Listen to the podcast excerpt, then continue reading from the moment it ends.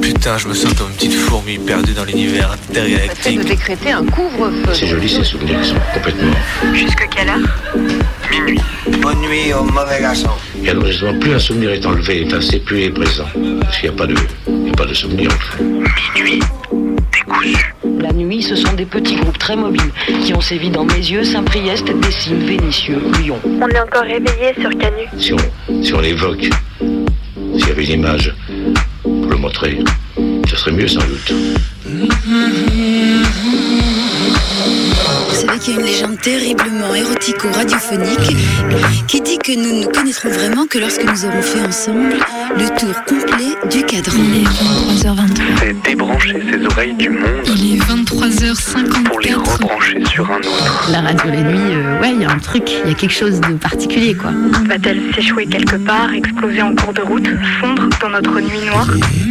Comète venue d'ailleurs, est-ce que quelqu'un t'envoie? Euh, Dans l'obscurité, les ondes radio se propagent plus loin. Ça nous ferait vraiment plaisir de vous entendre, d'entendre vos histoires à vous aussi. C'est Minuit décousu qui te parle. On va se laisser porter dans la nuit. Il est 3 heures. La radio de nuit n'est pas mineure. Alors il y a moins de monde, mais je trouve que c'est des gens intéressants aussi parce qu'ils écoutent vraiment, ils sont vraiment là.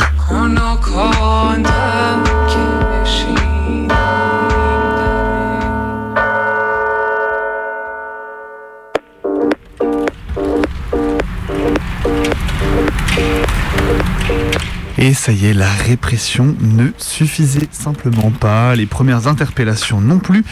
Il a fallu que l'État se réveille ce matin, veille de dissolution annoncée des soulèvements de la Terre, pour dépêcher une nouvelle opération digne des pires heures de l'antiterrorisme pour arrêter 18 pélos à travers la France, notamment autour de Notre-Dame-des-Landes.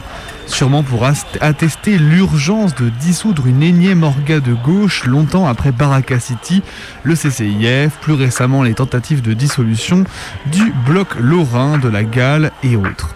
Selon les informations disponibles actuellement, la SDAT, sous direction antiterroriste, était présente lors de certaines arrestations. Certaines personnes sont aujourd'hui même détenues dans les locaux de la sous-direction antiterroriste à Levallois-Perret. Rien que ça. Pour trois putains de bâches taguées et deux appels à manif, on est parti pour une criminalisation à grande ampleur. Et puis merde à la fin, après tout, pourquoi pas s'il faut ça pour que les gens se rendent compte que la cause est sérieuse et qu'on n'a pas d'eau à boire cet été parce que les agriculteurs de la FNSEA préfèrent se constituer en milice menacée des parlementaires SOSDEM pour protéger l'agro-industrie et la, et la construction pardon, de complexes hôteliers de luxe qui nous priveront d'eau à terme. Alors ce soir, on pense fort à nos camarades qui pourrissent dans les gardes à vue sur l'ensemble du territoire et dans les geôles de l'antiterrorisme, et on souhaite le pire au ministère de l'Intérieur et à l'ensemble de ses sbires.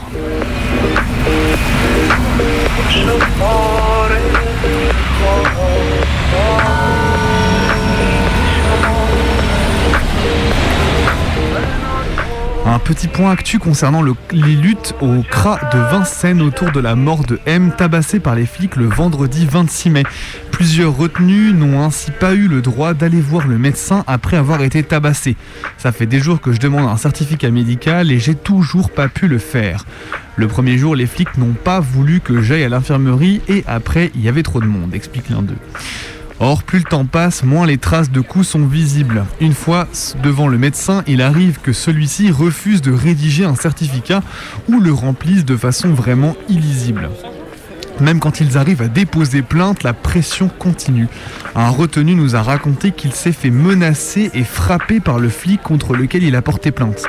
Une impunité qui se vérifie dans les chiffres. L'an dernier, sur les 33 plaintes pour violences policières transférées par l'ASFAM, toutes ont été classées sans suite. Lundi dernier, une petite vingtaine de personnes sont parties en parloir sauvage au CRA de Vincennes pour montrer leur solidarité aux enfermés. L'occasion d'échanger avec les retenus et de crier des slogans.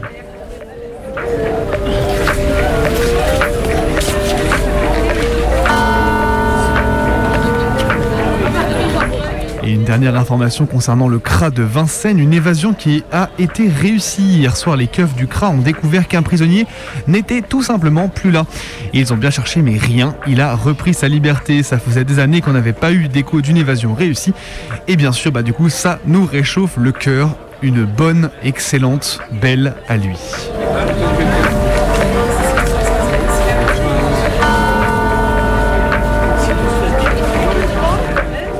Et les ports de la mairie restent finalement des ports même vêtus d'un habit ouvert. L'adjoint à la sécurité de Grégory Doucet himself a annoncé en fin d'après-midi sa volonté de renforcer l'occupation policière de la place Mazagran à la Guillotière, avec toujours plus de keufs, toujours plus d'arrestations, toujours plus de violence envers les habitantes du quartier et les personnes qui rouillent tout à fait légalement sur la place. La vérité, c'est que le simple fait que des personnes osent occuper l'espace public en bas des immeubles de bourgeois soulève un nombre de réactions en cascade tout simplement hallucinant. Alors, les réponses, du coup, la, vérité, c'est que le simple fait, donc, un nombre de, allant de, pardon, donc les réactions, pardon, je me suis perdu sur ma brève, forcément, ça arrive. Alors donc, allant de la simple présence policière en continu à la destruction complète du mobilier urbain de la place et de la construction de palissades hautes d'au moins 2 mètres afin que les gens n'en puissent plus se rendre sur la place après une certaine heure du soir, croyez-moi que les, euh, les habitants ont euh, de l'imagination. Vous avez l'impression de rêver. Et eh bah ben, que dalle, c'est tiré d'une réunion de ports d'habitants qui souhaitent voir les occupants de la place en dehors de leur vue, que la gentrification du quartier soit bien complète et que la présence de tout corps non blanc soit reléguée bien loin hors de leur vue et de leurs oreilles. Derrière les nuisances sonores et les pseudo-agressions, rien d'autre que des immenses mythos ou réalités alternatives, dressés par des bourges venus gentrifier le quartier de la Guille sans aucune considération des populations qui y vivent. Ne vous y trompez pas, si vous persévérez dans vos persécutions, on saura vous le faire regretter.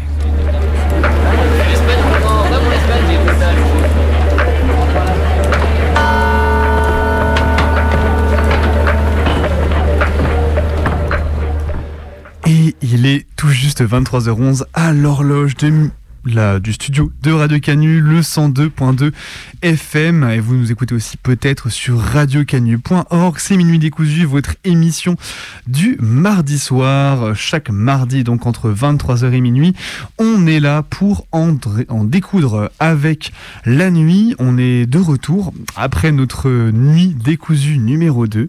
Euh, ça a été un événement très chouette. On espère que vous avez écouté. En tout cas, c'est disponible sur notre audioblog Arte Radio. Et ce soir, on reprend l'antenne donc du coup euh, pour cette fin de saison, ce fin de mois, cette fin de mois de juin jusqu'au début euh, du mois de juillet, donc pour continuer avec vous à euh, bah, tout simplement en découdre avec la nuit chaque mardi soir.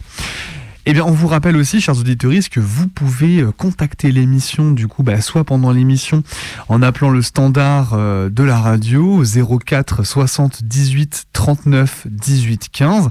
Mais vous pouvez aussi nous laisser un petit mot sur nos réseaux sociaux. On est sur Twitter, Instagram. On a même une adresse mail. Euh, c'est minuit décousu Enfin voilà, vous pouvez nous contacter pour une petite anecdote, pour un, je sais pas, une petite histoire que vous voulez raconter, pour un petit morceau de musique que vous voulez passer. Cette émission, bah, c'est aussi la vôtre, hein. ça sert à ça la radio. Et euh, on va continuer l'émission. Et bah, comme vous pouvez l'entendre, ce soir, je suis tout seul à l'antenne, tout seul, tout seul. Effectivement, Colline et May ne sont pas euh, présentes avec moi. Elles ont pris un petit peu, un petit peu de temps. Mais ce soir, en tout cas, on a prévu, en tout cas, j'ai prévu euh, pour vous une émission un petit peu thématique euh, sur l'isolement carcéral. On va parler ensemble de prison. Encore une fois, une surprise en minuit décousu. Un sujet qu'on ne traite pas du tout dans l'émission, bien sûr. avec du coup on va, parler ensemble euh, donc euh, de la thématique de l'isolement. Donc l'isolement en prison, c'est à la fois euh, bah, les, quartiers d'isolement, mais aussi les quartiers disciplinaires, les mitards, et, anciennement les quartiers de haute sécurité ou les quartiers de sécurité renforcée, comme on les appelait avant à l'ancienne. et du coup, dans cette émission, on va tranquillement avancer jusqu'à minuit en vous proposant tout d'abord la, la diffusion d'un documentaire qui a été réalisé pour la nuit décousue, qui s'appelle À l'isolement. Que j'ai réalisé notamment à l'aide de euh, Nadia Ménanger, qui est une autrice euh, de livres, mais également la créatrice des émissions Parloir Libre et l'envolée, rien que ça. Et euh, Mohamed Ossine, qui du coup était euh, un prisonnier, donc du coup à l'époque des quartiers d'isolement à Poix d'Arcy et ailleurs, il va vous raconter ça, euh, et qui a rejoint du coup le comité pour l'abolition de l'isolement carcéral à sa sortie de prison et qui a monté plus tard le comité pour l'abolition de la double peine. Donc encore une fois, deux personnes que vous allez pouvoir entendre dans le documentaire qui suit. Et juste après, on aura donc, on, vous diffusera un épisode du, podcast Parloir qui a été réalisé il y a quelques années, euh, où on pourra entendre le témoignage de Libre Flo, euh, une personne qui a été euh, inculpée pour antiterrorisme le 8 décembre il y a quelques années, de ça les inculpés du 8 décembre, à son retour donc du Rojava euh, et qui a passé de nombreuses années, enfin de nombreux mois, pardon, pas de nombreuses années, mais de nombreux mois à l'isolement et du coup on pourra écouter euh, son témoignage ensemble. Sans plus attendre, on va tout de suite, tout de suite, tout de suite partir sur notre documentaire à l'isolement. On vous souhaite une très très bonne écoute et on se retrouve juste après. Il tourne en des milliers de pas, des milliers de pas qu'il parle. La prison de frais, ces larges couloirs, ces parquets, ces grilles, ces longues enfilades de cellules où le moindre bruit se répète. Et puis dans une aile de la prison, au rez-de-chaussée, derrière un portique électromagnétique, le monde clos des quartiers de haute sécurité, les QHS. Désespoir, désespoir de vieilles images pour les QHS puisque ces quartiers de haute sécurité ont été supprimés le 5 novembre 1981. Qu'est-ce qu'ils font ici les détenus Comme ils le font dans n'importe quel cours de promenade, ils tournent. Bon, la différence avec une cour de promenade ordinaire, c'est qu'ils sont tout seuls. Le jour où j'étais à l'isolement, j'ai chanté une chanson, elle, elle surveillait, elle a ouvert la porte. Euh, Monsieur Austin, article temps. Je me rappelle plus de l'article, article temps, euh, vous n'avez pas le droit de parler, vous n'avez pas le droit de chanter. Tu vois, euh, c'est là que j'avais découvert l'isolement. Comment c'est possible qu'une situation ait pu révolter autant de gens dans les années 70 jusqu'à mener la fermeture des QHS comme étant au niveau électoral quelque chose qu'il fallait absolument abroger? Et comment aujourd'hui alors qu'il y a plus encore d'isolement on n'en parle plus? Et que ça nous paraît même plus choquant.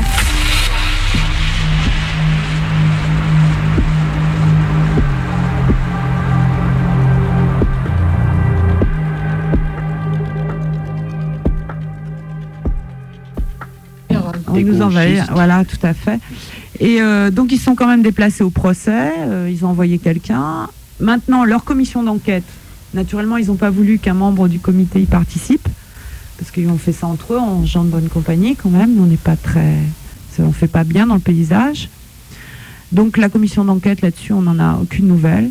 Sinon après, bon ça c'était euh, novembre 80, 88. Après on a fait un, un concert, un meeting gala de soutien euh, le 29 euh, janvier 89 où on a réussi quand même, et euh, on était assez contents, à réunir 500 personnes autour de ce problème de l'isolement carcéral. Et ben même, tu vois, même à la limite, on pourrait même repartir, mais sur les bagnes, puisqu'il y avait même dans les bagnes un bagne de haute sécurité, ou d'ailleurs, tu vois, qui s'appelait l'île du diable. Nadia Ménanger, autrice des livres À ceux qui se croient libres, et La liberté ne se mendie pas. Elle est une des fondatrices des émissions Parloir libre et L'Envolée. Donc la forme de l'isolement pour les plus réfractaires, pour ceux que l'administration pénitentiaire ne pouvait pas gérer, ne savait pas gérer et voulait casser, il y a toujours eu une forme euh, d'isolement euh, hyper sécuritaire dans les bagnes. Et puis après, euh, par la suite, quand les bagnes ont été supprimés très tardivement, hein, et après, il y a eu euh, Mende, des prisons euh, de haut, de, qui n'avaient pas vraiment de statut dans un premier temps, où étaient euh, enfermés euh, dans des conditions absolument épouvantables les prisonniers qui s'évadaient, qui se révoltaient ou que l'administration ne pouvait pas gérer. qu'est-ce qu'on a fait après? On a aussi... Pas seulement des démarches, peut-être des actions. Oui, oui, oui. Eh ben, L'action, donc la première, c'était celle de la Ligue des droits de l'homme. Ensuite, euh, bon, on a fait une petite apparition lors de, la manifestation euh, des matons aussi. Euh, donc avec une banderole, on a beaucoup été photographiés, mais on n'en est pas sorti grand-chose. Ensuite, on a fait d'autres choses. euh, en corrélation donc avec aussi euh, sur le problème aussi de, de, la prison en général, puisque les associations travaillent conjointement. conjointement. Donc il y a eu le fait de, le soutien aux, aux mutins de Poissy. Il y a eu dans les années 70 des luttes euh, absolument incroyables. Ce qui est intéressant et ce que j'ai bien, enfin sur lequel j'ai envie de revenir, c'est que à la fois elles étaient menées par euh, souvent euh, bon bah des prisonniers euh, sociaux. On, on, les connaît hein. enfin je veux dire les noms ne nous sont ne nous sont pas inconnus Mesrine Nobel Peace Taleb Adjadj euh, enfin il y a eu plein plein plein de, de, de prisonniers qui étaient souvent incarcérés pour des très longues peines et qui se retrouvaient dans les quartiers d'isolement les QHS les quartiers de haute sécurité et qui ont mené des luttes extrêmement dures, euh, qui ont fait de leur procès euh, des procès contre les quartiers de haute sécurité. Et ce qui avait d'intéressant à l'époque, surtout après euh, l'incarcération l'extrême gauche de la cause du peuple, une politisation de la question carcérale.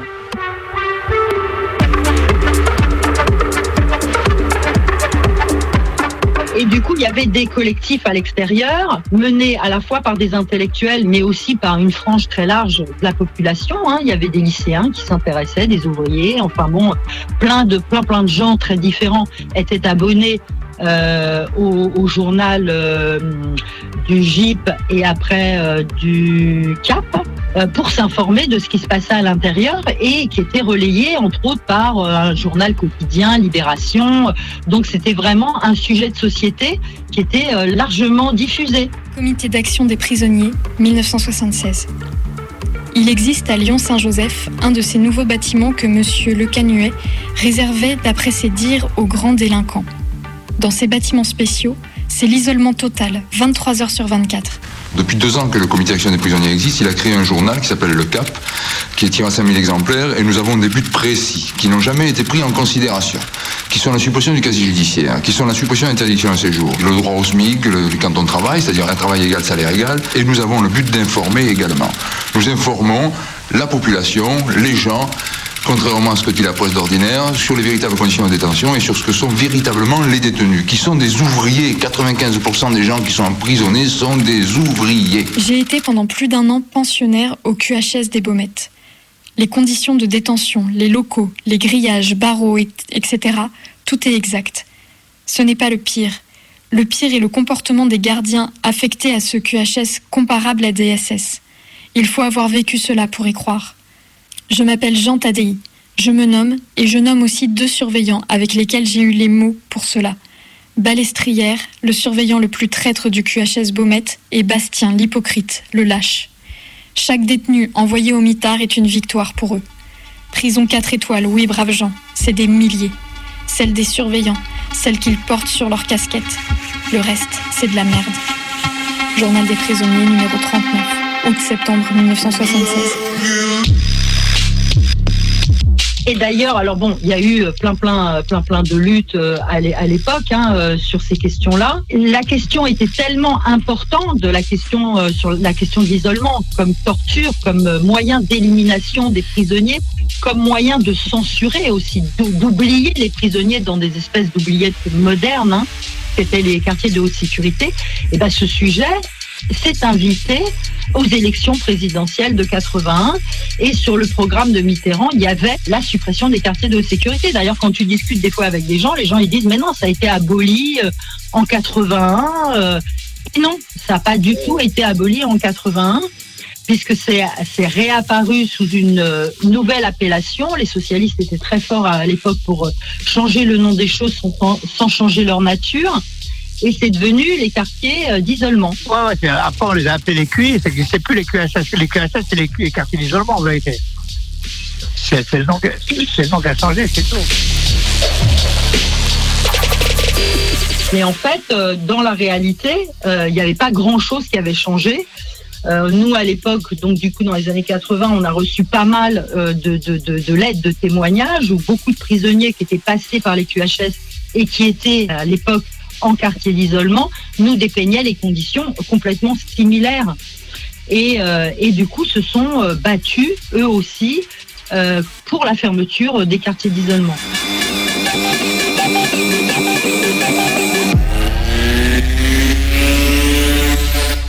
Je m'appelle Ossil Mohamed. Aujourd'hui, j'ai 60 ans. Voilà, j'ai grandi dans les Yvelines, au, au bureau, les quartiers populaires. Et je suis rentré en prison trois fois. Quoi. La, la troisième fois, c'était pour attaque à main armée.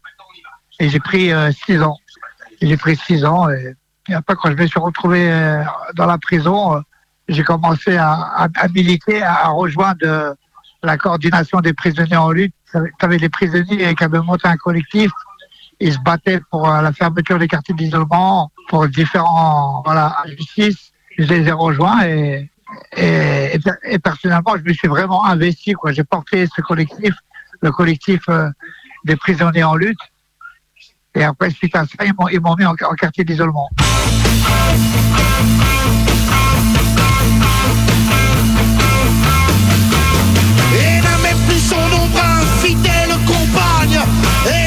Bah, moi, j'étais incarcéré tout au début à Bois d'Arcy. Moi, ils m'ont fait Bois d'Arcy, mais après, avec l'isolement, j'arrêtais pas de bouger. Quoi. Ils m'ont envoyé à Fresnes, à, Fleury. À Fresnes, j'étais dans la première division, où il y a, y a, une grille, pas pour tous les isolés.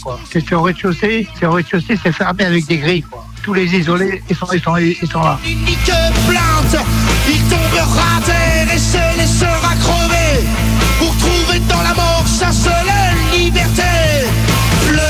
Mérogis, un jour de septembre 76, où j'existais si peu que je n'étais même pas personne.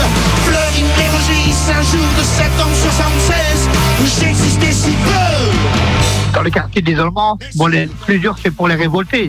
Moi, j'ai co- j'ai connu les Basques, les Corses, euh, voilà, beaucoup de euh, prisonniers politiques, et puis euh, les, les- les droits communs. Moi, j'ai connu Jean-Marc Pouillant et tout ça, Régis Lesser à Fleury. Voilà, c'est beaucoup les, les détenus euh, révoltés, quoi. Parce que à Bois d'Arcy, j'ai connu, il y avait des flics. Il y avait un flic qui s'appelait Loiseau, mais lui, c'est pour, pour sa protection, lui. Tu vois, l'isolement, euh, c'est pour sa protection. Lui, il demande la, il demande la douche, on, lui donne tout de suite, tu vois. Eux, c'est les privilégiés, ils étaient à l'isolement, mais euh, voilà, c'est pour, pour lui. Sinon, tu avais aussi, à Bois d'Arcy, tu avais les, les, les travestis. Tu avais les travestis qui étaient enfermés, eux, c'était pour leur sécurité à eux, quoi. Où j'existais si peu que je n'étais même pas personne Fleury Mérogis, un jour de septembre 76 Où j'existais si peu Mais sinon, les révoltés, euh, voilà, ils, sont là-haut. euh. L'isolement, t'as même, même pas, même le droit de parler. C'est moi, moi, le jour où j'étais à l'isolement, j'ai, chanté une chanson. Elle, elle surveillait, elle a ouvert la porte. euh, Monsieur Austin, article temps. Je me rappelle plus de l'article. Article temps. Vous n'avez pas le droit de parler, vous n'avez pas le droit de chanter. Tu vois. euh, C'est là, que, j'avais découvert l'isolement. euh, voilà, même parler, même chanter, t'as pas le droit. Pour qu'il se il est seul Ben moi déjà c'est déjà c'est la répression qu'il y avait euh, dans la prison qui me révoltait déjà les, les bâtons qui étaient hyper durs. euh. moi je suis tombé sur un bâton euh, qui s'appelle Monsieur Join. Lui il avait il avait même tué il avait tué un jeune en 74 qui s'appelait Merval. Tu vois bon, c'est une vieille histoire. voilà le jeune qu'on avait tué dans un ascenseur alors qu'on le ramenait en mitard. Et moi j'ai eu affaire à ce premier surveillant. Ce premier surveillant c'était un surveillant qui avait refusé. Tu vois Banater à un moment il avait demandé au manteau d'enlever les casquettes. Et, lui, lui, il refusait d'enlever sa casquette, tu vois. Il refusait. C'était un bâton facho, quoi. Tout le monde le connaissait. Et lui, il m'a fait la misère, lui. Lui, il m'a vraiment fait la misère. Il passait euh, le soir, il donnait des coups de pied dans ma cellule. Il me disait alors, toujours pas suicidé? Tu vois, à cause de lui, je dormais avec un stylo. Tellement j'avais peur qu'il rentre dans ma cellule pour me suicider. Et je dormais avec un stylo. Comme ça, je me disais, s'il rentre, au moins, je pourrais me défendre, quoi. Je vois une larme, pourquoi vous attristez? Ouais, et puis après, bon, c'est ça qui m'a qui m'a motivé. Et puis après, tous les noms droits que j'écoutais souvent Parloir Libre, j'écoutais Parloir Libre à l'époque et il disait euh, la plateforme de, des prisonniers en lutte et, je me retrouvais à 100% avec les, revendications, quoi. Tu vois, toutes les revendications euh, qu'ils avaient à l'époque, euh, ça m'intéressait, c'était vrai. Et moi, bon, je les ai rejoints, voilà. J'a- J'appelais la, formule triangle, c'était la radio. C'est que tout le monde, par exemple, euh, les prisonniers, il y, a- plein de prisonniers que, qui n'étaient pas avec moi dans la prison, ils, étaient- dans une autre prison. Mais souvent, les, prisonniers écri- écrivaient des lettres à, à Parloir Libre, et à Parloir Libre, ils lisaient les lettres. Et tu avais plein, plein d'informations. Moi, en prison, je me, suis, je me suis formé comme ça. Je me suis formé en écoutant les, les lettres des camarades qui étaient lues à la radio. Tu vois, ils, ab- ils abordaient plein de problèmes sur la pénitentiaire et tout ça, et plein de choses que je connaissais pas. J'ai appris en, écout- en écoutant la radio, en écoutant la, lecture des lettres. Il y a plein de choses que j'ai commencé à comprendre et tout ça. D'accord à 100% avec eux. Et moi aussi, après, quand j'écrivais, j'écrivais aussi dans le même sens. Pauvre chien, me dites-vous, en voilà une erreur.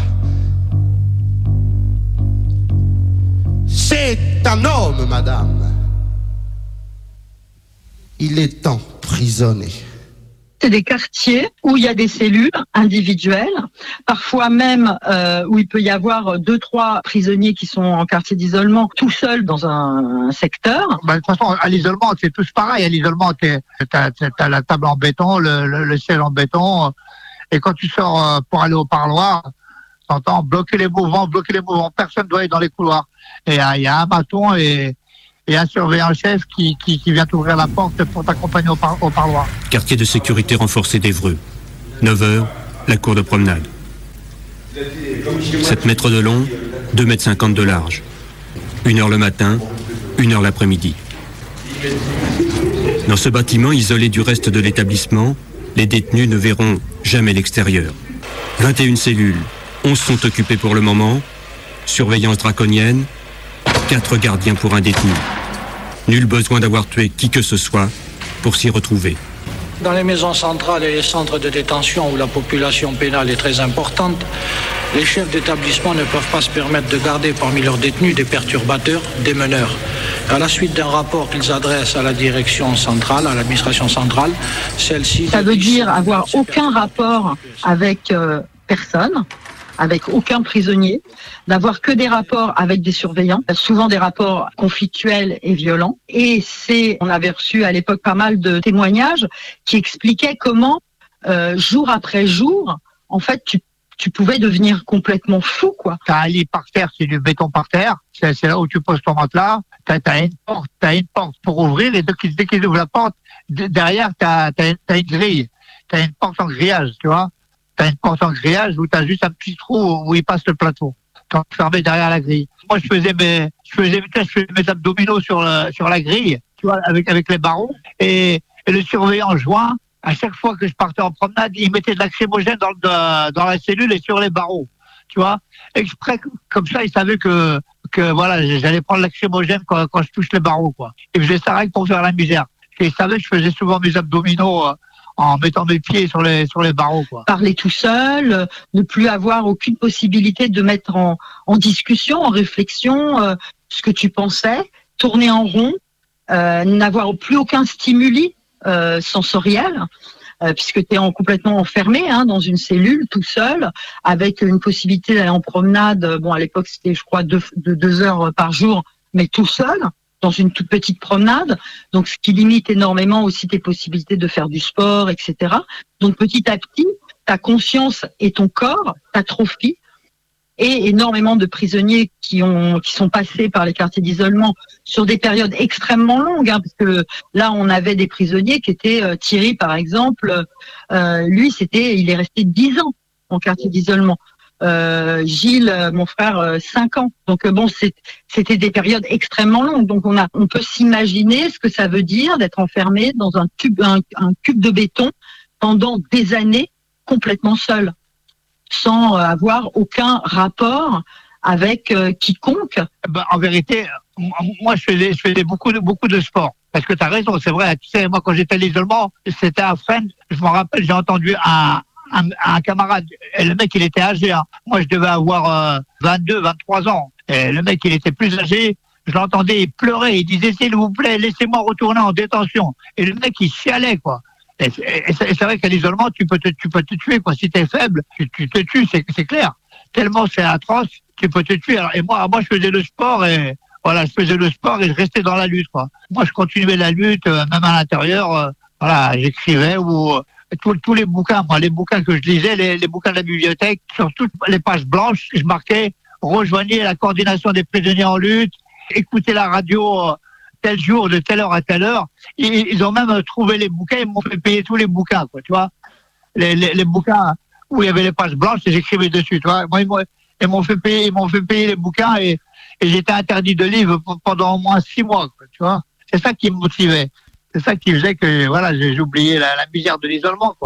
J'ai évité de regarder par la fenêtre, même, si tu vois rien, mais comme il y a les grillages et tout ça, c'est vrai que ça, peut euh, te déglinguer les yeux. Tu vois, et moi après, je, je regardais plus la fenêtre. J'ai oublié la fenêtre. Tu j'ai oublié la fenêtre et voilà, je, vivais si tu veux dans ma dans ma vidéo intérieure, quoi. dans ma tête. euh, je marchais, je marchais dans la cellule et j'étais dans ma tête. C'est tout. euh, je regardais pas la, la fenêtre. Le sentiment que la tête explose. Le sentiment qu'en fait la boîte crânienne va se casser, exploser. Le sentiment qu'on te rentre de force la moelle épinière dans le cerveau. Le sentiment que le cerveau se ratatine comme un pruneau. Le sentiment que tu es sans cesse sous tension sans que cela se voie et que tu es téléguidé. Le sentiment qu'on te démolit les associations d'idées. Le sentiment de pisser ton âme comme quand on ne peut pas se retenir. Le sentiment que la cellule bouge. Tu te réveilles, tu ouvres les yeux. La cellule bouge. L'après-midi, quand le soleil brille, elle s'arrête d'un coup. Tu ne peux pas te débarrasser de ce sentiment que tu bouges. Tu ne peux pas savoir pourquoi tu trembles, de fièvre ou de froid. Tu ne peux pas expliquer pourquoi tu trembles, tu gèles. Pour parler à voix normale, il faut des efforts comme pour parler très fort. Il faut presque gueuler. Le sentiment de devenir muet. Tu ne peux plus identifier le sens des mots. Tu ne peux que deviner. L'usage des sifflantes z, z, z, est absolument insupportable. Les gardiens, la visite, la cour semblent de celluloïdes. Mots de tête, flash.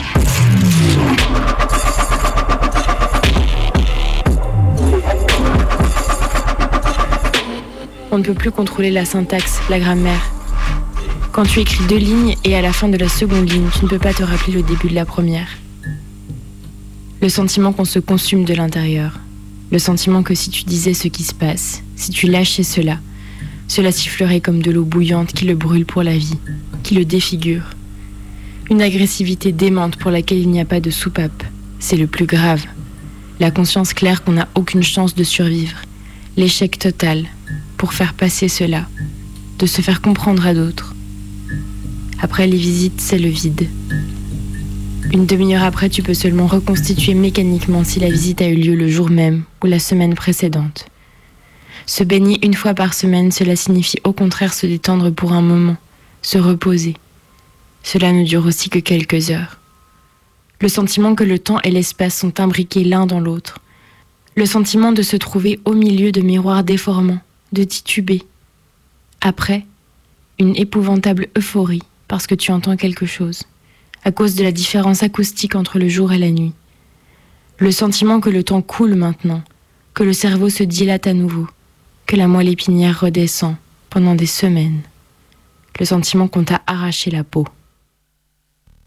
cette absence de relation, pour nous, et qui se, penche sur cette question-là, ne peut que être considérée comme une forme de destruction, euh, de torture, qui, euh, bah, qui, qui, qui tue à petit feu en fait les personnes qui sont euh, qui y sont plongées. C'est une forme de, torture blanche. Énormément de prisonniers qui sont passés par là sont devenus fous, se sont suicidés, ou euh, pour ceux qui continuaient à se battre, étaient euh, com- complètement mais révoltés quoi.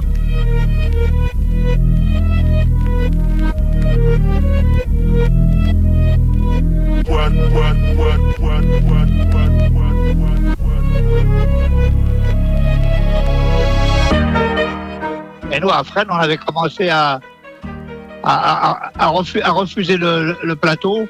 On refusait le plateau. euh, Après, moi, je me suis mis en grève de la faim avec euh, d'autres camarades. Voilà, chacun, il y en avait qui, restaient dans la promenade, qui, qui remontaient pas de la promenade. Il y avait, plusieurs mouvements en même temps, le même jour. euh, Plusieurs détenus se révoltaient. Et moi, c'est à partir de là qu'ils ont commencé à, à me mettre à l'isolement.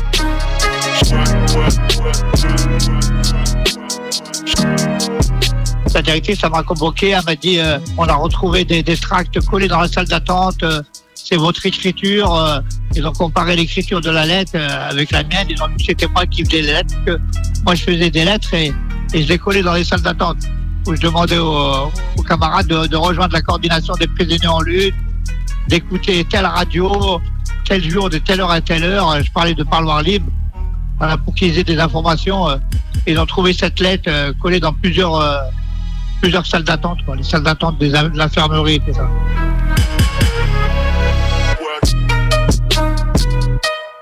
Sur, ma porte, c'était marqué DPS, Hossein Mohamed, DPS, ouais, détenu particulièrement surveillé. Si, si, ça, moi, moi, moi, ils, moi, ils mis, moi. M'ont mis, moi, je suis un petit braqueur de cité, euh, et pourtant, ils m'ont mis DPS, moi, voilà, par rapport à le fait que j'avais un esprit, j'avais un esprit syndicaliste, quoi. Ils savaient que je faisais des lettres, que, que je portais le mouvement, que je me cachais pas, j'avais- pas honte euh, de porter le mouvement. Au contraire, j'en avais rien à foutre du mitard, j'en avais rien à foutre euh, de la répression, quoi. Je portais le mouvement euh, jusqu'au bout, quoi. J'en avais rien à foutre. Moi, ils m'ont mis, oui, ils m'ont mis des PS, quoi.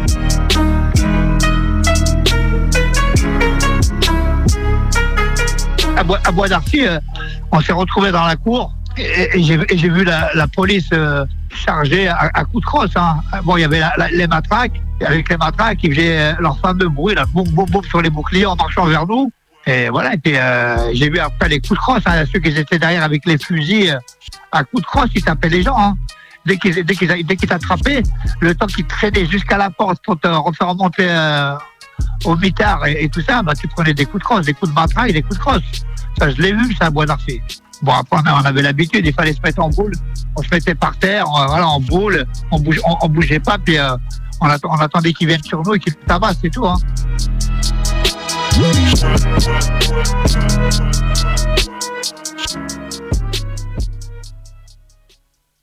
Le truc, si tu veux, c'est moi qui viens de, de moi, j'arrive juste après les années 70 où il y avait eu énormément euh, de théorisation à la fois sur la question des statuts différenciés, mais aussi sur la question euh, des quartiers d'isolement, qui y allait. Je veux dire, il y a eu des statistiques qui sont sorties et c'est vrai qu'à l'époque, il y avait énormément de prisonniers qui étaient en QHS pour euh, des, des faits d'évasion ou de, ou de mutinerie. Il y avait des mouvements de soutien parce qu'il y avait aussi des luttes à l'intérieur dans les années 80. Euh, les, prisonniers montaient sur les toits, faisaient des grèves de la faim, refusaient de remonter de promenade, avec comme revendication euh, prioritaire, principale, euh, la question de la fermeture des quartiers d'isolement, du mitard et du prétoire. En fait, c'est toujours un peu les mêmes revendications qui revenaient au fur et à mesure des mouvements et qui étaient dénoncées euh, donc euh, lors des procès pour mutinerie. Et donc du coup, à l'extérieur, on était euh, nous dans les années 80 quelques petits groupes comme ça euh, en France. Il y en avait un à Lille, il y en avait à Marseille, il y en avait à Paris. Et euh, bah voilà quoi, on, on- on se battait en soutien aux luttes et en essayant d'accompagner, d'aider les prisonniers à faire sortir leur voix par le biais de journaux, euh, de radio, et puis aussi de présence devant les prisons quand il y avait des mutineries ou de présence euh, lors des procès euh, pour euh, mouvement. Sur les luttes des années 80 qui étaient vraiment énormes, moi j'écris donc euh, à ceux qui se croient libres, et quand tu regardes la chronologie à la fin du bouquin des mouvements qui ont pu avoir lieu dans les années 80, c'était euh, énorme quoi. Il y en avait quasiment, pas tous les jours, mais quasiment quoi. Sur l'ensemble de la France, ça bougeait de partout quoi, vraiment de partout. Faire comprendre aux camarades qui sont aujourd'hui dedans, voilà ce que nous on a pu faire à l'époque. Voilà, par exemple, aujourd'hui les familles, les familles, euh, ils téléphonent pour venir au parloir. Eh ben, ça c'est une revendication que nous on a eue à l'époque. Tu vois, à l'époque nos, familles, ils étaient sous la pluie. T'a- t'a- T'avais pas d'abri. Maintenant, ont commencé à faire des abris. Mais à l'époque, ils étaient sous la, sous la flotte quand ils faisaient la queue, la queue pour le parloir. Et après, ils nous ont accepté cette revendication. Mais après même cette revendication, ils l'ont acceptée parce qu'en vérité, l'administration, ça les arrangeait en vérité. Que les familles euh, téléphonent, euh, téléphonent, euh, comme ça, il y a moins de monde dehors. Tu vois, ils arrivent directement, ils rentrent dans la prison pour le parloir. Voilà. Mais en vérité, nous, à l'époque, on était contents quand même. Ça faisait partie de la revendication. Voilà. Les camarades d'aujourd'hui, ça fait qu'on s'est battu pour avoir ça. C'est pas venu comme ça, quoi.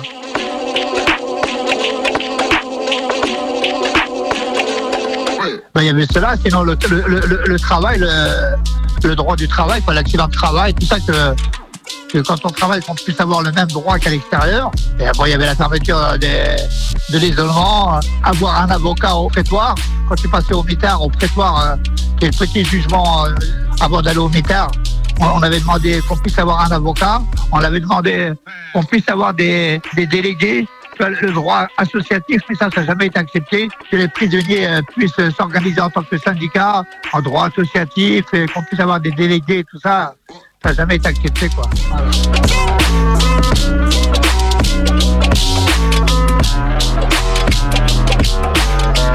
Voilà. moi je pense déjà qu'on avait plus de solidarité Bon, c'est vrai que nous, on n'avait pas les téléphones portables qu'ils ont, comme ils ont aujourd'hui. Hein. On n'avait pas ça, mais bon, il y avait plus de solidarité, quoi. Au niveau des luttes, voilà, les, les- gens, euh, de fois, ça pouvait être un mec euh, tout seul qui va, qui va lutter et, les gens vont le rejoindre. Voilà, de fois, c'est plusieurs mecs en même temps euh, qui, dans la cour, vont faire un discours sur tel et tel problème en demandant de rester dans la cour, de pas remonter. Voilà, bon, on suivait, quoi. Là, je vais, te, parler d'un endroit toi, qui, qui, pour moi, en prison, est important. Quand j'étais à la centrale de Poissy, à un moment, il y a les camarades qui ont refusé de descendre le carton. Parce que moi, je travaillais dans un atelier, on faisait les péritels, tu vois, les péritels que tu mets derrière les magnétoscopes, tout ça. Là. Et on descendait les cartons pour... euh, parce qu'en en bas, tu avais les concessionnaires qui venaient, qui venaient avec une remorque pour récupérer les cartons. Et les camarades, ils ont refusé de descendre les cartons parce qu'ils ont dit, euh, si, si jamais on tombe, on se casse le pied ou la main, on est déclassé. Ça veut dire que tu es mis au chômage et tu ne travailles plus. Ça, veut dire que les camarades, les camarades ils disaient qu'il n'y a pas d'accident de travail.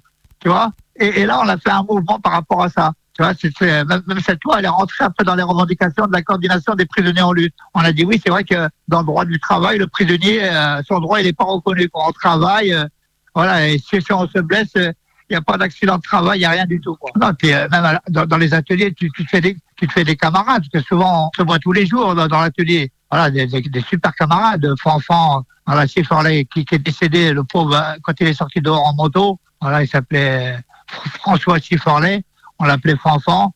C'était un, un ami de Charlie Boer, il marchait toujours avec Charlie Boer. Tu vois, c'était un, un vrai, un vrai syndicaliste, un militant grave. Voilà, je l'ai rencontré dans l'atelier. C'est lui d'ailleurs qui avait refusé de descendre les, les cartons le jour où, où il y a eu le mouvement. C'est lui qui avait refusé de descendre et qui nous avait parlé après de la revendication des, travailleurs, que c'était pas normal et tout ça. Voilà, non, j'ai rencontré des mecs formidables dans l'atelier.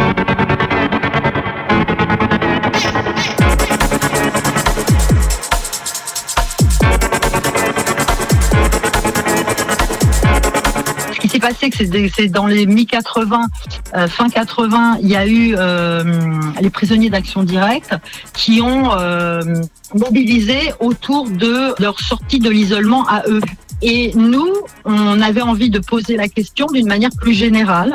Et c'est en réponse un peu à ce cette particularité qu'on a voulu monter le, le- le comité pour l'abolition de l'isolement carcéral pour euh, demander sa suppression, mais pour tout le monde. C'est-à-dire, euh, en tant que principe, c'était inadmissible, aussi bien pour euh, des prisonniers politiques que des prisonniers sociaux.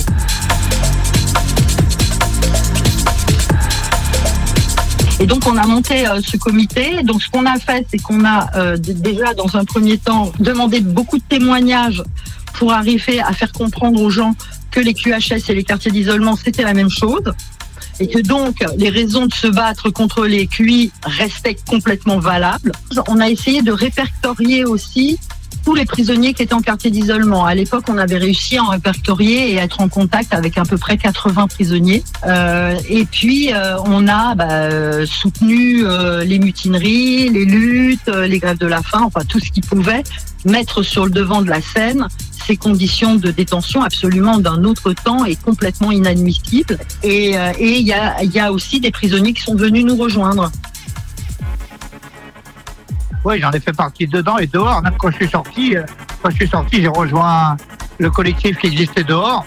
Voilà, et puis on a fait, on a fait des actions. On a même occupé, euh, on a même occupé la Ligue des droits de l'homme toute la nuit, toute une journée, toute une nuit, euh, pour obliger la Ligue des droits de l'homme à, à faire un rapport sur les quartiers d'isolement. On réfléchissait et on essayait de d'enquêter d'enquêter sur euh, euh, le sujet qu'on prenait à bras le corps. Et on avait à la fois une commission euh, sur la question de la santé puisque à l'époque et peut-être non mais ça a un peu changé euh, les médecins euh, valident le fait euh, de maintenir en, quartier d'isolement les prisonniers. Et nous, on estimait, à juste titre, qu'un médecin ne pouvait pas prescrire une forme de torture blanche. Donc on essayait de travailler avec des médecins pour, euh, bah, bah, bah, pour qu'ils prennent conscience de ça et qu'ils ne valident pas la mise en quartier d'isolement. Donc il y avait une commission juridique où justement on essayait de réfléchir sur comment on pouvait attaquer euh, la question de, euh, de l'isolement carcéral dans des plaintes, des procès, etc., et des- du soutien aux mutineries et aux mouvements. Donc il y avait une commission un peu qui réfléchissait sur la question euh, juridique. Et puis aussi, ah bah, après, c'était euh, les actions, euh, comment se faire voir, entendre. Donc on était effectivement, on, voilà, on travaillait d'une manière assez structurée. Et sinon, il y a une adresse où le comité peut être contacté. C'est donc le CEC, Comité pour l'abolition de l'isolement carcéral. 29 rue Stephenson, 75 018 Paris. Euh, le comité fait une permanence tous les samedis euh, entre 15h et 17h. Il peut être joint au téléphone suivant qui est le 42 52 44 82. 42 52 44 82. Et bien sûr, on a besoin, si les gens sont intéressés, on a besoin euh, du plus de monde possible parce que c'est vrai que bon là on essaye de travailler par groupe de tra- de faire des groupes de travail parce que bon il y a toujours des gens à voir aller voir des familles c'est ça aussi qu'il faut multiplier il faut multiplier avec le contact avec les détenus et euh, nous ce qu'on dit c'est que chacun en effet a ses problèmes chacun pense qu'il peut les réduire tout seul qu'il peut les résoudre tout seul nous on pense que c'est pas vrai nous on pense que plus les gens euh, se battent plus les gens s'organisent plus les gens se regroupent plus ils sont forts c'est sûr que la prison, c'est un monde euh, qui est dur. hein. Enfin, vous qui êtes dedans, vous le savez sûrement mieux que moi. Mais les événements passés, tout ce qui se passe a démontré que plus vous étiez regroupés, mieux, mieux ça se passait pour tout le monde. Et de toute façon, en sachant aussi qu'à l'extérieur, il y a un relais. Donc c'est pour ça que le maximum d'informations est important. Que ce soit d'ailleurs pour les histoires d'isolement, comme ce soit pour l'enfermement en général. La précédente grève, si elle avait pu emporter la victoire de rompre l'isolement interne, s'était terminée sur une situation ni de guerre, ni de paix, en ce que le maintien du QHS restait une réalité entière, comme on a pu le constater avec la dernière grève. Mais celle-ci, au-delà des données conjoncturelles qui la caractérisent, doit être analysée en tant que Collectif Le Bois d'Arcy, qui 1990. a su laisser des traces. Le comité pour l'abolition de l'isolement carcéral publiera tous les mois un bulletin d'information sur les quartiers d'isolement. Ce bulletin aura pour objectif d'informer le plus largement possible l'opinion publique sur la réalité des quartiers d'isolement et de relayer les informations concernant les luttes qui se mènent aussi bien à l'intérieur des prisons qu'à l'extérieur. Les mouvements contre l'isolement carcéral doivent se nourrir de multiples expériences de lutte. Ce bulletin se doit d'être le porte-parole et le témoignage vivant des différents moments de la confrontation afin de renforcer l'unité entre les détenus isolés. Pour rendre compte du polymorphisme de l'isolement carcéral, nous publierons les témoignages oraux et les textes qui nous parviendront. Le bulletin sera l'expression des détenus, de leurs familles ou des associations et individus qui se mobilisent contre l'isolement carcéral. Les quartiers disciplinaires, les MITAR, c'est euh, une cellule de punition où euh, quand un, prisonnier, enfin que l'administration pénitentiaire euh, estime qu'un prisonnier a, commis euh, une faute, euh, il passe devant un tribunal. Alors euh, depuis, euh, depuis, je pense début 2000, il y a, ils peuvent être assistés par un avocat. Et ce tribunal interne hein, à, la, à la prison euh, va euh, donner une peine. Alors à l'époque c'était 45 jours, je crois que maintenant c'est un peu moins, mais du coup ça veut dire que pendant une, deux, trois, quatre semaines, le prisonnier est enfermé, euh, pareil, dans une cellule, tout seul. La cellule, elle est vide. Vide, complètement vide. Il y a le matelas, il y a la table fixée au mur. Et on n'a pas les photos de nos enfants, et on n'a pas de vêtements, et on n'a rien.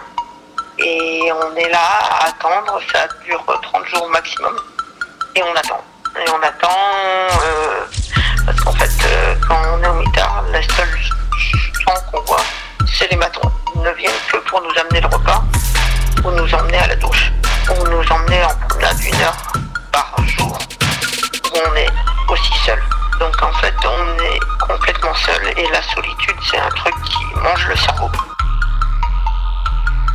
Et ce qui est important euh, de dire, c'est que souvent, pour dire la, la, violence hein, de cette, euh, en plus de cette incarcération encore plus dure que la détention euh, normale, c'est dans ces quartiers disciplinaires qu'il y a le plus de suicides et qu'il y a malheureusement aussi des prisonniers qu'on retrouve morts dans des conditions euh, pas toujours euh, bien élucidées quoi. Donc c'est toujours dans ces quartiers, à l'abri euh, du regard des autres, euh, dans ces endroits où règne finalement vraiment en, en, euh, l'administration pénitentiaire et les surveillants, où il se passe le plus, euh, le plus d'horreur et euh, de, qui, de qui peuvent aller jusqu'à la mort. a encore la grille. La grille qui me sert de deuxième prison. Bon ben, euh, il suffit que je regarde la grille pour me sentir vraiment isolé, dans la solitude.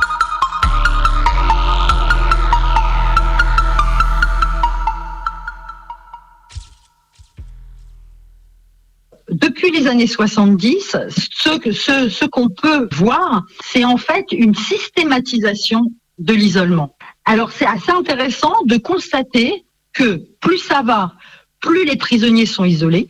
Il y a plein, plein, plein, plein de formes d'isolement différents, hein, euh, de détention avec des sont différentes. de plus en plus longues, hein, puisque euh, euh, les- les- la longueur des peines ne fait, ne fait que s'allonger. Hein, à chaque fois, prends cet exemple-là, mais c'est vrai que dans les années 70, une peine maximum, elle était autour de 18, 18 ans. Et ça paraissait déjà à l'époque euh, complètement euh, dément, quoi, 10 18 ans. euh, mais c'était euh, une perpétuité, c'était ça, c'est 18 ans. Et là, aujourd'hui, on atteint des 30 ans, mais euh, sans problème, avec une volonté d'aller vers la perpétuité réelle, avec euh, la rétention de sûreté. Et donc, du coup, comment tu peux maintenir une personne en lui disant tu ne sortiras jamais? C'est incommensurable, c'est inimaginable. Et, et du coup, comment tu tiens les gens? Si c'est pas en leur disant bon écoute si tu te calmes pas eh ben tu vas aller en quartier d'isolement et puis tu vas tu vas tu vas crever là-dedans de toute manière personne n'entendra plus jamais parler de toi et euh, tu vas être emmuré vivant donc, il va falloir que tu te, tu gères ta peine. Alors, on est vraiment, euh, c'est le, le prisonnier citoyen qui autogère sa peine et qui fait que, bah, s'il se retrouve au quartier d'isolement ou en quartier disciplinaire, bah, elle, c'est de sa faute. Hein, il a mal géré. C'est plus une critique politique euh, d'un système qui euh, essaye de te, de te détruire. C'est toi qui as mal euh, géré euh, ta détention.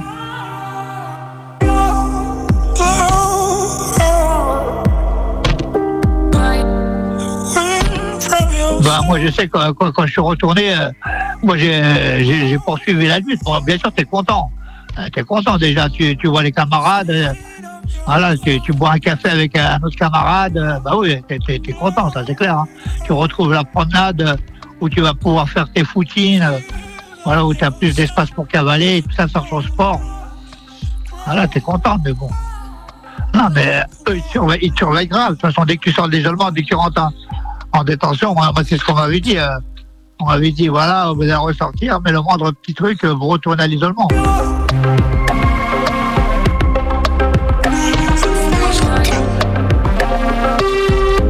Et donc ça, c'est vraiment un processus sur lequel aussi il faudrait réfléchir.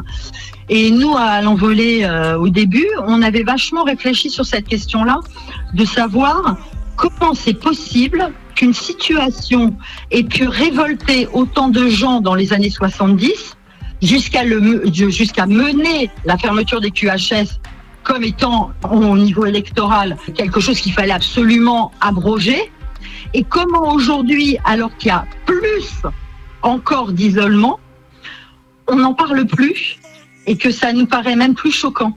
C'est vraiment quelque chose sur lequel il faut réfléchir. Et nous, on pensait à l'époque qu'il fallait justement le lier avec, la, avec nos conditions de vie à l'extérieur, qui font qu'on est de plus en plus isolé à l'extérieur.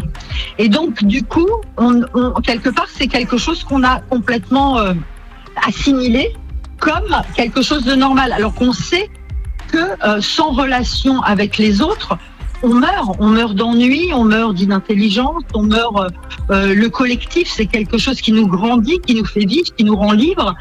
Et en fait, là, on vit dans une société où il faut avoir peur des autres, où il faut se replier sur soi, où il faut euh, s'enfermer chez soi.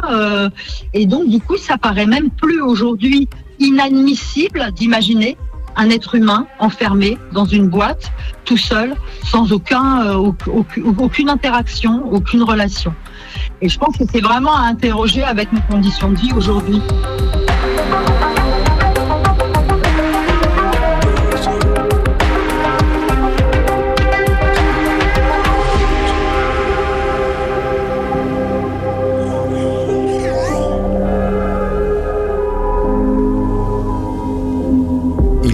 Des milliers de pas qui ne mènent nulle part.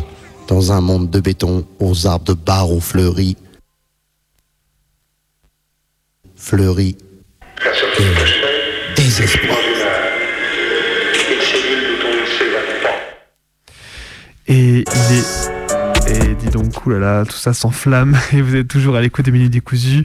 On, vous êtes donc, on est là tous les mardis soirs de 23h à minuit sur la plus rebelle des radios, Radio Canu, le 102.2 et radiocanu.org. Et vous venez d'écouter donc du coup euh, ce documentaire réalisé donc euh, avec l'aide précieuse de Nadia Mélanger et Mohamed Ossine sur donc euh, l'isolement carcéral. On est toujours dans cette émission un peu thématique sur l'isolement carcéral. Et du coup, pour continuer cette émission, même s'il est déjà bientôt minuit, bah écoutez, on va dépasser un petit peu, c'est pas très grave.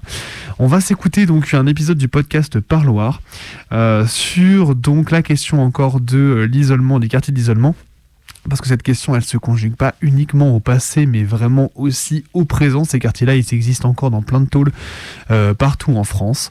Euh, et notamment, c'est une expérience qu'a réalisé du coup bah, Libreflow, euh, qui est un inculpé euh, pour terrorisme, donc du coup d'extrême gauche, il y a quelques temps. Il est sorti aujourd'hui, fort heureusement, mais du coup, il racontait ça. il a fait des lettres pendant très longtemps depuis l'isolement. Et du coup, on va laisser un petit peu raconter bah, l'expérience que c'est d'être mis à l'isolement comme de très nombreux prisonniers aujourd'hui en France.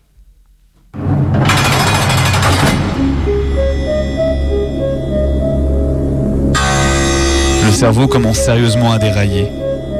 Un texte écrit à l'isolement par Libreflow en octobre 2021. Il fait partie des cinq personnes incarcérées sous le statut de détenu particulièrement surveillé après un raid organisé par la DGSE le 8 décembre 2020 contre des personnes s'étant engagées pour aller combattre Daesh. Cela fait désormais plus d'un mois et demi que l'envie de réécrire à propos de l'isolement me titille, mais que je n'arrive pas à m'y mettre. Il est actuellement en grève de la faim à Bois d'Arcy depuis le 27 février. Έλαγιασε τις δυσκολίες. Η μισή δική μου σε υπερορίες. Κι άλλοι μισή σε αναγκαστικές συνεδρίες. Αυτοί που σε ζήσαν τώρα απλά σε ξέρουν. La perte de mémoire. tellement à l'ouest, sans aucun échange avec les gens ni aucun stimuli. Les choses ne s'impriment plus. Des informations lors des coups de fil, des parloirs, des lectures rentrent et ressortent sans laisser de traces, ou à peine une vague sensation de quelque chose d'impalpable.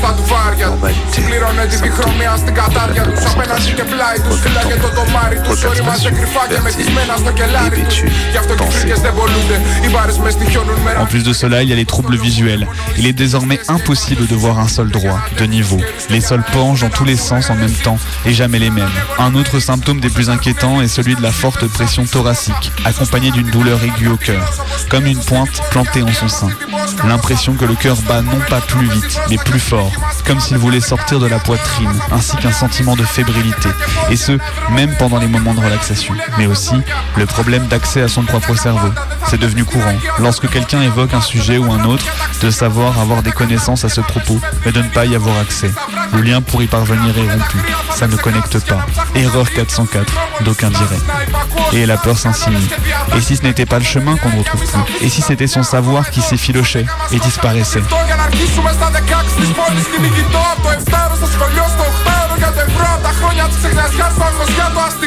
Les problèmes de concentration, les difficultés à construire sa pensée, l'hébétude, la perte de repères temporels, les maux de tête, les vertiges, loin de disparaître avec le temps, se sont amplifiés et généralisés. À chaque fois qu'un nouveau symptôme, qu'un nouveau mal apparaît, on se dit que c'est temporaire, on attend que ça passe. Mais non. Chaque nouveau mal qui pointe le bout de son nez n'est plus qu'un aperçu de ce qui va s'installer dans le long terme et devenir de plus en plus présent. Problème visuel. Le mur il est proche ou loin, le sol, et le sol, le sol il est pas droit, symptomatité, de concentration, repères concentration, repères spatiaux, repères spatiaux, et les vertiges, et les chocs, électrochoc, coup de tête. Mais alors que fait-on? S'inquiéter? Demander à voir un médecin? Oui, mais en, en isolement, c'est très compliqué d'aller à l'aile médicale. On peut rétorquer qu'un médecin passe deux fois par semaine en C4, le quartier d'isolement du centre pénitentiaire de Bois d'Arcy. Oui, mais en super speed, dans le couloir avec les surveillantes. Sans possibilité de garantir un semblant de secret médical et avec juste le temps de prendre trois notes et nous refourguer du doliprane en glissant qu'ici, en quartier d'isolement, c'est propice au maux de tête. Avoir un rendez-vous n'est pas toujours aisé, mais plus dur encore et que l'on y soit emmené. Pour sortir du C4, toute la zone de détention doit être bloquée, ce qui entrave le fonctionnement de la prison. Lors du déplacement, tout doit être clos et inaccessible, même à la vue. Ce doit être une certitude de ne pouvoir ni voir ni être vu par un autre détenu. Le fait de devoir être accompagné d'un, d'une gradée, d'un, d'une surveillante durant tout le trajet et le temps du rendez-vous complique la logistique de leur journée et nécessite plus de personnel. Il est donc tout bonnement plus simple de laisser le détenu à son espoir qui s'égrène au rythme des minutes de sa montre, jusqu'au moment où il se rend compte qu'il n'ira pas à son rendez-vous attendu de longue date. Isolé, quel mauvais temps. Je m'étais dit ça plus jamais, les parloirs et les rages dedans. La canicule assèche les fleurs, bah moi la tôle noircit mon âme. Juste une petite trêve, je dors plus, je traîne, je fais plus de rêves, laissez mon cœur en grève, gros. Le docteur m'a affirmé oralement que ce dont je me plaignais était causé par la condition d'isolement, que c'était normal dans cette situation et que ça passerait quand je sortirais, et ce, sans toutefois me donner un certificat médical allant dans ce sens. J'en déduis que tous les isolés subissent les mêmes troubles, que ces souffrances sont banalisées. C'est normal, ça passera. C'est comme si on ne prenait pas en compte les attaques physiques et mentales, comme si on me disait tu souffres, on s'en fout, c'est pas grave. Eh bien, si c'est grave, et quand bien même ça passerait à ma sortie, non, ce n'est pas normal de subir ça. Ne pas faire de certificat médical, c'est participer à l'existence de ces faits, se rendre complice de la torture subie. Ce qui est intéressant de voir, c'est que la mise en isolement crée des troubles psychiques et physiques qui ne peuvent être suivis correctement dû au fait que l'on soit en isolement.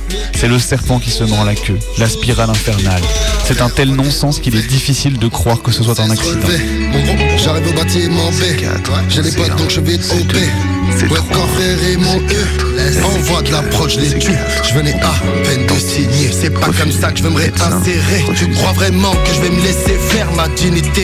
Le moral évolue en dents avec des moments de quasi-euphorie jusqu'à la démoralisation et une totale démotivation. Et ce, sans que rien ne se soit passé et que rien ne justifie ces sautes d'humeur.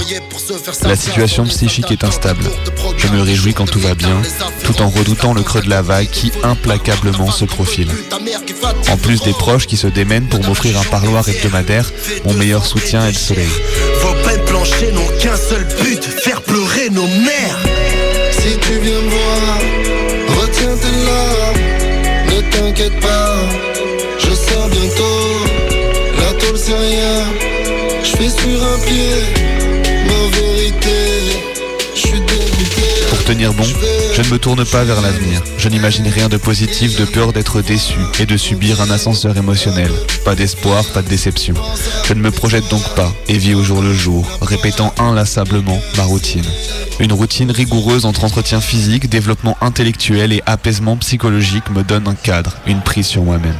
L'autodiscipline est la seule chose qui demeure quand plus rien d'autre ne reste. Une autre technique pour garder le sourire, se mentir éhonteusement sur sa situation. Ne pas voir le verre à moitié vide, mais aux deux tiers pleins. Une légère différence dans sa nouvelle cellule Waouh, elle est trop géniale. De la bouffe industrielle Cool. Si on y met du curcuma, du sel, du curry, des herbes de Provence, du cumin et de la harissa, euh, c'est mon repas favori. L'eau de la douche est chaude. Elle est relaxante. Elle est froide, elle est vivifiante. En changeant de cellule, on s'aperçoit à quel point l'on doit réapprendre les sons, suivant la résonance des pas, les échos des voix, les roulements des chariots, le glissement des œilletons, le tintement des clés, les bips du portique de sécurité, les ouvertures et fermetures des portes, on devine ce qui s'y passe. Il est alors possible d'anticiper le moment où les surveillantes arrivent à sa porte. Cela peut paraître anodin, mais selon moi, il est très important de ne pas être surpris. Ne pas être surpris signifie anticiper le bruit ultra sec et brutal des loquets et verrous. Se faire surprendre par ce son fait sursauter, donne un coup au cœur, une montée de stress, et ce, sans raison. C'est biologique, animal, je dirais.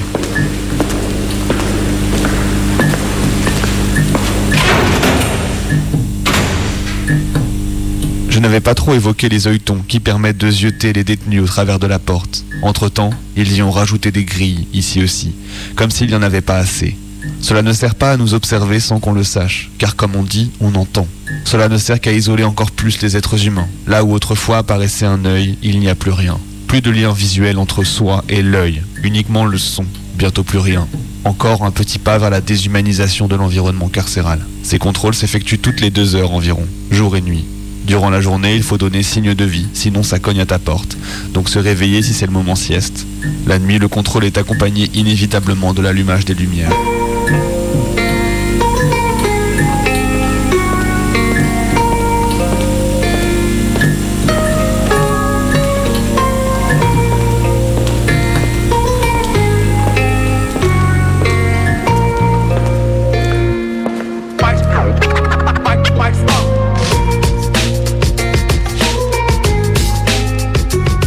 plus pernicieux dans l'isolement est de rendre le réel irréel, étant donné que l'on est en permanence seul avec soi-même, avec ses propres pensées. Comme une unique interaction, le monde réel ne se matérialise pas.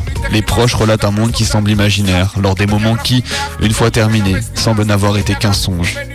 La seule réalité, celle de la cellule, les livres, ses propres livres, sa douche, cette pseudo-promenade individuelle.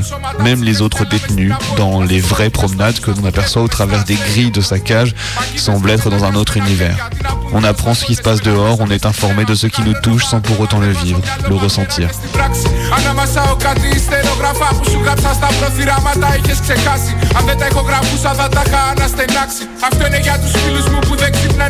Les visites étant les uniques et très courts bols d'air frais, elles sont plutôt focalisées sur ce qui apporte de la joie, et les sujets douloureux sont volontairement limités ou omis. Une fois encore, les sentiments et les émotions sont, par une sorte de mécanisme de survie bloqué, relégués à plus tard, à la sortie. Combien de ces événements ont-ils été amassés depuis le début de l'isolement? Quel bagage émotionnel trimballe-t-on? Comment gérer lorsqu'on sortira? Que se passe-t-il si ce bagage craque plus tôt? Oups question à remettre dans le sac.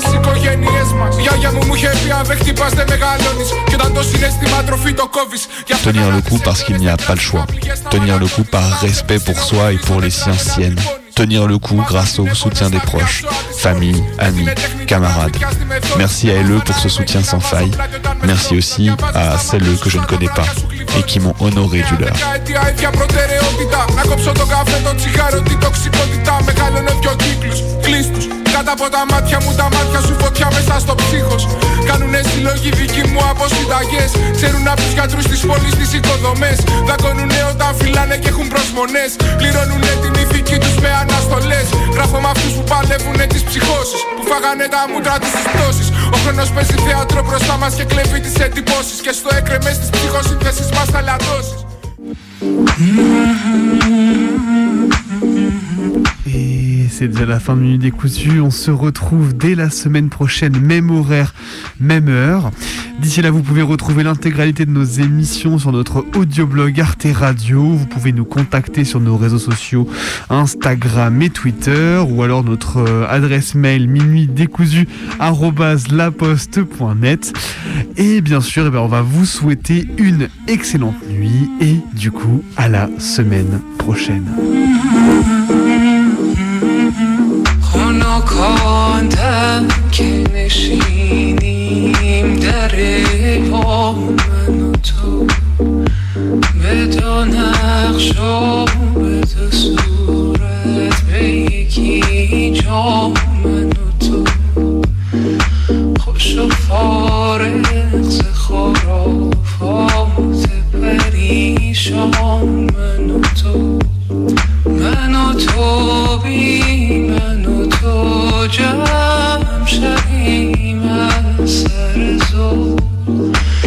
Mm-hmm.